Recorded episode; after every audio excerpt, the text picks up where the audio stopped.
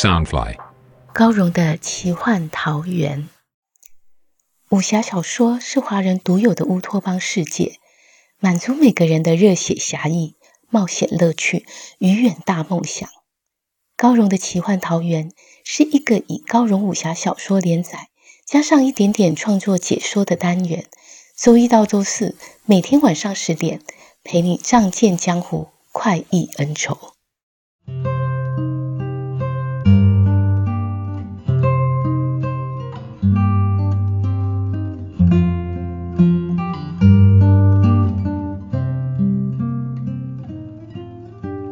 欢迎来到高荣的奇幻桃源。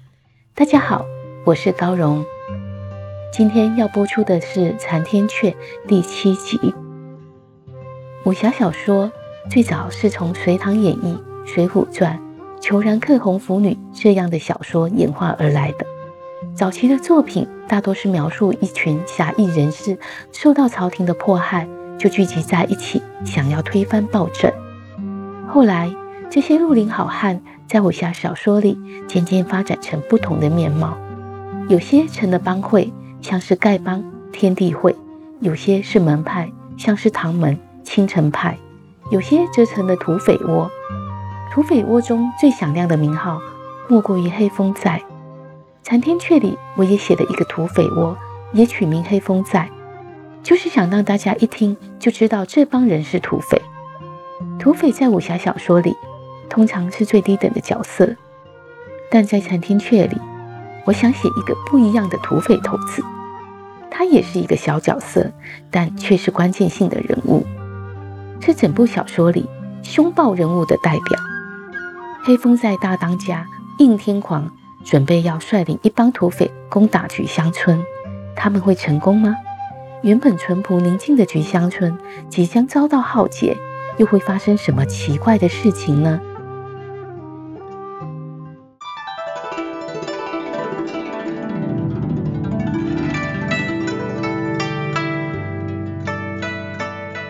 黑风寨是一座巨岩堆叠、依山而立的石城，在东西南北四个方位都有石板路连通山外。石城顶处有一座两丈高的大平台，黑风寨主应天狂正威风凛凛地站在高台上，点照兵马，准备攻打菊香村。风盛怯怯地缩在一角。暗暗盘算该如何逃到山神庙与儿子会合。一抬头，见到应天狂目光如电的瞪着自己，吓得慌忙跪下，连连磕头道：“大当家，您老放心，这次我一定使出吃奶的力气。”众道匪哄堂大笑，声声嘲讽着他。丰盛羞惭的低着头，不敢起身。直到应天狂转身上马，他才敢站起来。黑风大旗一挥，众盗匪高举银刀冲奔下山，一时铁蹄铮铮，声震群峰。黑风寨战无不克，面对弱小的菊乡村民，实是手到擒来。应天狂只怕村民闻风逃走，让他们空手而归。石墙后头钻出一位浓眉大眼。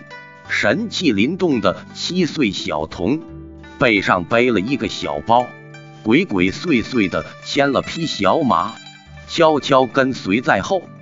到了深夜，黑风盗匪已埋伏在菊香村口。小崔子等几个探马先潜入村中打探情形，只见村民全聚集在菊香堂这座大院落里，人人满脸惊恐。手中紧紧握着镰刀、锄头，内堂里还躲藏着许多老弱妇孺，妇人都紧紧抱着孩童，捂住嘴不敢出声。厅堂中央站了一名白发苍苍的菊老村长，他是菊香村的首富，平日乐善好施，十分照顾村民。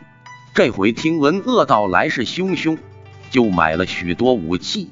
召集村民合力保卫家园，他正吩咐众人该如何行事。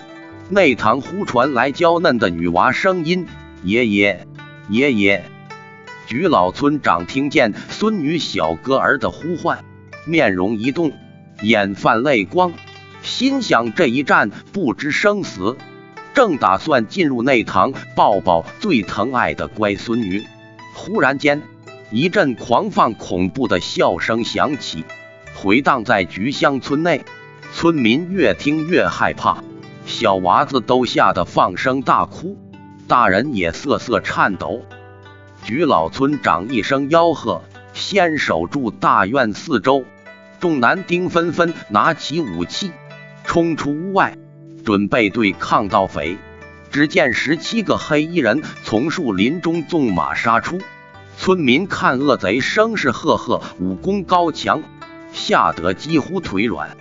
黑风盗匪策马疾奔时，却踩中菊香村民事先设好的陷阱草绳结环，马儿四腿踉跄，都摔跌在地。座上的盗匪也被甩了下来。菊香村民见陷阱绊倒许多敌人，都高声欢呼起来。菊老村长更高声呼喝：“放箭！”村民立刻射出满天箭雨。一波射过一波，滚倒在地的黑风盗匪躲避不及，纷纷中箭受伤。村民正自高兴，树林中却传来一声大喝：“杀！”百多黑旗倾巢而出，直如潮浪涌来。村民虽然害怕，但想到内堂里的老弱妻小，都勇敢地抄起家伙，奋力抵抗。顿时杀声震天。哀鸿遍野。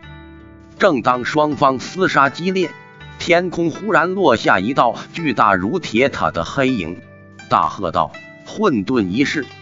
村民被一阵刀光闪了眼，过一会儿才看清这铁塔竟是个魁梧汉子。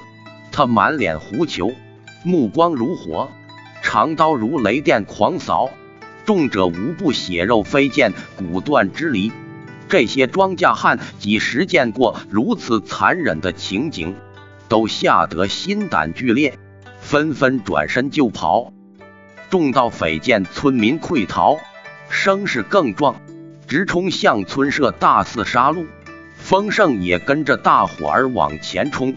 他感到应天狂凶狠的目光始终如影随形，为了能活着和儿子离开，就专挑老弱妇孺下手。拼命追杀，毫不手软，只盼能让大当家满意。躲在内堂的老弱妇孺见盗匪杀来，都仓皇逃命。一位母妈刚夺门而出，就被钢刀砍中，她脑袋滚落，身子向后仰倒。跟在她身后的小女娃耶耶哭道：“母妈，母妈，别丢下哥儿，别丢下哥儿。”小哥儿被母妈庞大的身子一撞，倒栽葱摔跌在地，就这么不偏不倚被压在尸身底下，晕了过去。菊香村火光四窜，血洒如雨，临死的人满是恐惧，逃命的人不知长夜何时尽。这样残酷的屠杀，直到黎明才停止。昔日菊香扶送美如桃源的村落。一夜之间变成了人间炼狱。东方乍白，菊老村长和数十女眷已被绑在一起，用刀架着。菊老村长大吼道：“你尽管杀我，我一把老骨头，再活也是多余。”他激动的连声音都破了，仿佛要将心中愤恨、恐惧、绝望全倾泻出来。应天狂大笑道：“老头！”你竟敢对抗我！嘿，我有个主意，挺趣味的，就让我兄弟好好陪陪你家女人，再一刀一刀宰了，让你眼睁睁瞧着，看以后还有谁敢跟我作对。众女眷一听，凄凄恻恻哭了起来，甚至晕了过去。菊老村长看着堆积如山的尸首，不禁涕泗纵横，万分懊悔。一枪抵抗残暴的热血，竟换来如此结局。倘若当日带着村民逃亡，就不至于酿成大祸。他对天咆哮，声声悲怆：“老天爷啊，你有没有长眼？老夫一生安分守己，乐于助人，一家老小竟落得如此下场。说完，就把脖子往架着的刀刃一抹，自绝而死。应天狂觉得这人死得太早，甚是无趣，狠狠咒骂两句，便和盗匪们一起欺凌众女，尽情作乐。此刻风盛正杀的兴起，又不敢过去与应天狂同乐，只拼命在废墟里寻找幸存者。忽然见到一个妇人抱着小女娃从门缝边爬出，拼命奔逃。他连忙追了过去，几个转折后，奔入一条小巷子，终于见到妇人身影。他心中大喜，浑然不觉四周安静得连一点声响也没有了，没有哀嚎，没有哭泣，连黑风盗匪的笑闹声也不见了。整个村子的人似乎在一瞬间蒸发了，在这个杀戮场中，宁静成了一种诡秘。一阵阵黑色浓雾慢慢的、慢慢的弥漫开来，充斥在菊香村的天地间。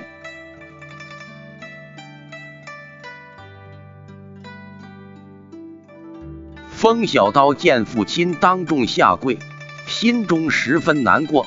怕应天狂又为难父亲，一路骑着小马追赶，只盼能为父亲出些力。但他的小马身矮腿短，迟了半日才赶到菊香村，眼前尸横遍野、血流成河的景象，令他几乎昏倒，摔下马来。他只能强忍住呕吐的冲动，急急寻找父亲的身影。赫然地上横陈着一具尸身。竟是掌厨的顺伯，风小刀翻身下马，惊颤喊道：“顺伯，顺伯！”任凭他怎么哭喊摇晃，顺伯只是双眼紧闭，一动也不动。风小刀起身奔了两步，只见周遭一片竟全是黑风盗匪的尸身，他一声声大叫：“啊！小崔子叔叔，二当家，三当家！”黑风盗匪无一幸免，他们尸身完整，没有外伤，似乎是一瞬间没有抵抗的同时遭难。风小刀心口骤紧，眼前一黑，双腿几乎软倒。这些人平日里虽然会欺侮他们父子，但毕竟是常年相处的叔叔伯伯。这个战无不胜的黑风寨到底发生了什么事？他无法细想，来不及哭泣，只能发了疯似的翻找着父亲。爹，爹！翻遍这地尸身，又翻了那地，始终没发现丰盛，也没有应天狂。他咬着牙根，握紧匕首，四处奔跑，汗水涔涔而下，嘴角也咬出了血，心头的恐惧不安越来越甚。他朝菊香大院奔去。只见死尸堆积如山，没有半点人影。躺在门口的无头胖母妈忽然微微颤动，发出细微的哀哼声。风小刀吓得转身就跑，却不知这一走，非但错过救小哥儿的机会，更是不自觉地陷入了宿命的洪流里。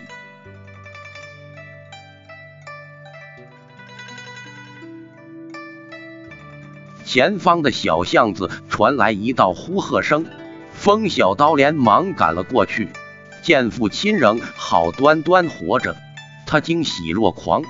却见父亲手提大刀，正挥砍一名妇人，那妇人倒落在血泊中，断了气。他手中小女娃被摔了出去，疼得哇哇大哭起来。丰盛高举大刀，对着小女娃就要斩落。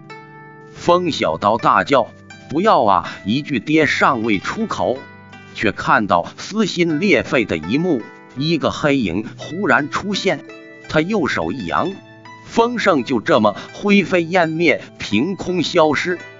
看着父亲化成粉雾，随风飘散，风小刀双眼圆睁，那一句爹梗在喉间，怎么也发不出声，胸口像被重重一击。再不能呼吸，就在他庆幸找到父亲的刹那，父亲竟在眼前活生生的消散了。旁边烧火的大柱渐渐倒下，眼看就要压碎小女娃。那个黑影举起手臂去抵挡火柱，砰！火柱一撞上他的手臂，即化成灰灭。他同时黑长一展，将小女娃卷入怀里。啊啊！风小刀愤恨大叫，全然不顾危险，运剑士配合一件事，使尽全力的飞扑过去，手中匕首对准黑衣人连连刺去。黑衣人却无视于他，只身形一飘，就脱出风小刀的点点刀光。他携着小女娃翩然上马，这几下动作极快如电，又潇洒如风，令风小刀觉得好像遇见幽魂。黑衣人居高临下，冷冷瞪视着风小刀。此时风小刀背着月光，才看清了此人相貌。他竟然是个只比自己大一两岁的孩子，却有着王者气势，轻躯颀长，散发无风。半边银黑奇诡的面罩遮住了玉雪般的容颜，隐藏在面罩后的眼神亮如月，冷若星。全身华丽黑衣，黑氅烈烈，连坐骑都披着银色铠甲，比黑风寨的骏马还高大。一人一马在悠悠月光下，说不出的冰寒秘境，宛如鬼魅。半晌，神秘的孩子轻轻一拽银色缰绳，侧转马头，骏马银蹄踏动，消失在云雾里。离去时，连一点声响也没有。风小刀心中茫然，无法置信，呆望许久，才双膝一软，扑跪在地。哇的一声大哭起来，爹，爹，爹爹没了，黑风寨灭了，就连父亲的尸首也不见，他实是悲痛万分。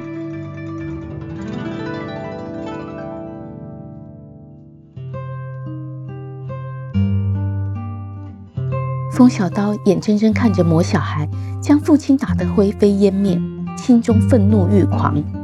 孤零零的他要如何对抗魔界报复血仇呢？欲知详情，请听下回分解。